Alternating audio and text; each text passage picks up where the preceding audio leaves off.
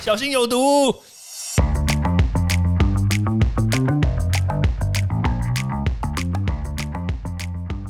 毒物去除了，人就健康了。欢迎来到昭明威的毒物教室。Hello，大家好，我是昭明威。这几天呢，大家开始这个青少年施打 BNT，那我们看到新闻里面很多人都说这个状况百出啊，但是我觉得好事就是没有什么传出猝死啦，或者是什么血栓的问题，我觉得其实还不错。对，所以从总总体来说啦，就是把 BNT 拿来施打到那个年轻人身上、青少年身上，其实是一个正确的选择，因为毕竟一个可能会引发高风险问题的一个疫苗，因为它说实在话，在欧美我们都知道说它造成的副作用其实真的也蛮大的，堪比这个这个 AZ 比 AZ 还高。对，所以其实把这样子的疫苗呢，把它施打到低风险的族群里面，其实我觉得是一个很好的一个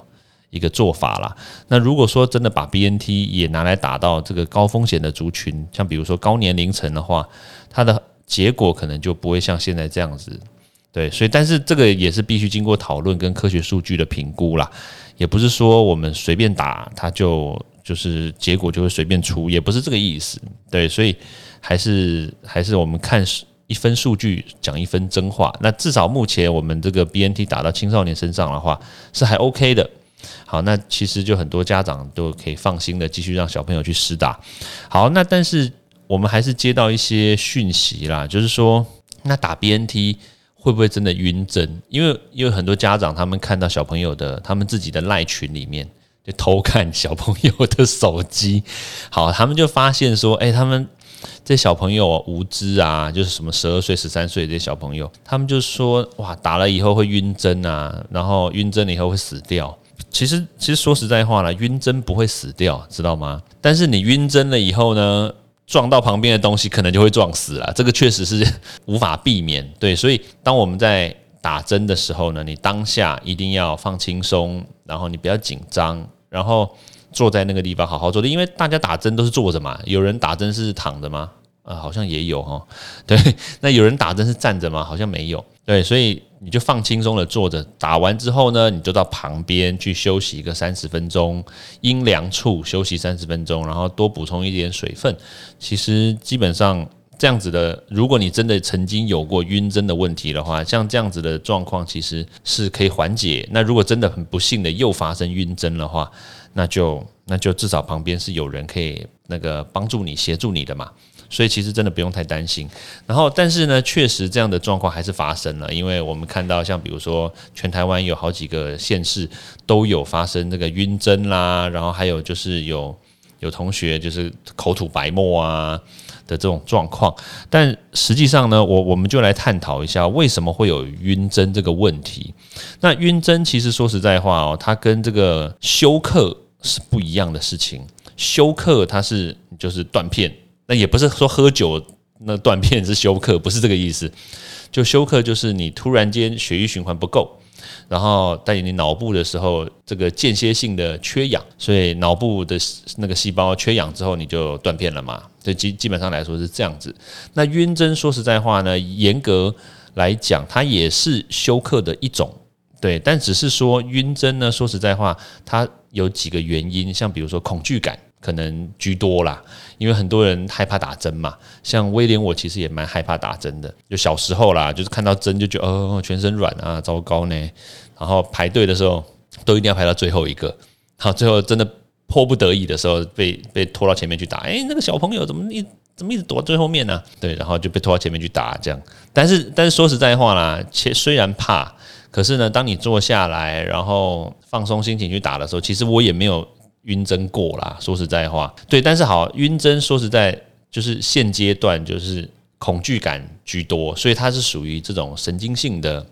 这种晕针，那晕针还有好几种，像包括这个全身性的啊、过敏性的啊，还有心因性的啊。那那当然大部分都是恐惧。那我之前看过一个研究报道，那他们不是因为打疫苗然后晕针，而是说打针晕针。那打针又包括一般的打针啊、抽血啊，那或者是中中医的针灸，对，针灸那个也是挺刺激的，对。但是我觉得问题就在于说，抽血很多人可能因为看到血然后昏倒，哎，这个是很常见的事情。但是你说。打疫苗晕针，说实在话，因为你你就不要看就好了嘛，对不对？你就不要看到那个针头，其实应该也还好。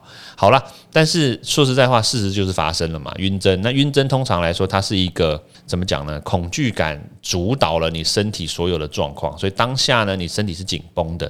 但是当你在紧绷的时候呢，你的心跳会上升，然后你的血压会增加。这个时候呢，哇，厉害咯，就会导致你的迷走神经过度矫正。哇，听起来好难哦。那这个。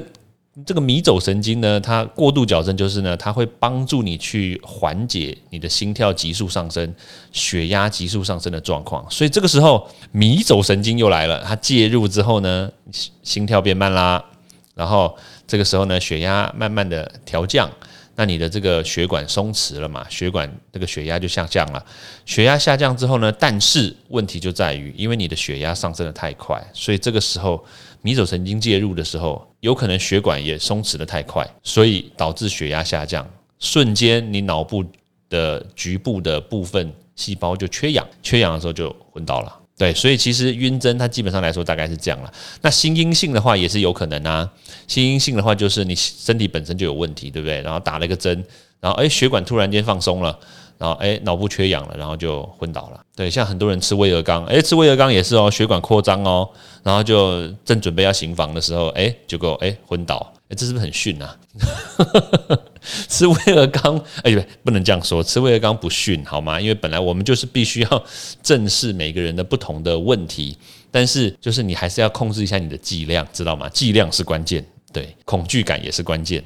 看到很多个针头，看到一个针头会害怕，看到两个针头可能会更害怕，原因可能是就是这样子。对，好，无论如何啦，就是要如何避免这样的晕针呢？就是第一个，就是你过程参与，你不要看，就是降低你的恐惧感。第二个就是呢，你一定要舒适，吃饱，不要熬夜。那第三个就是，那就是打完针之后呢，你一定要就是在旁边适度的休息，然后补充水分，然后也不要太热。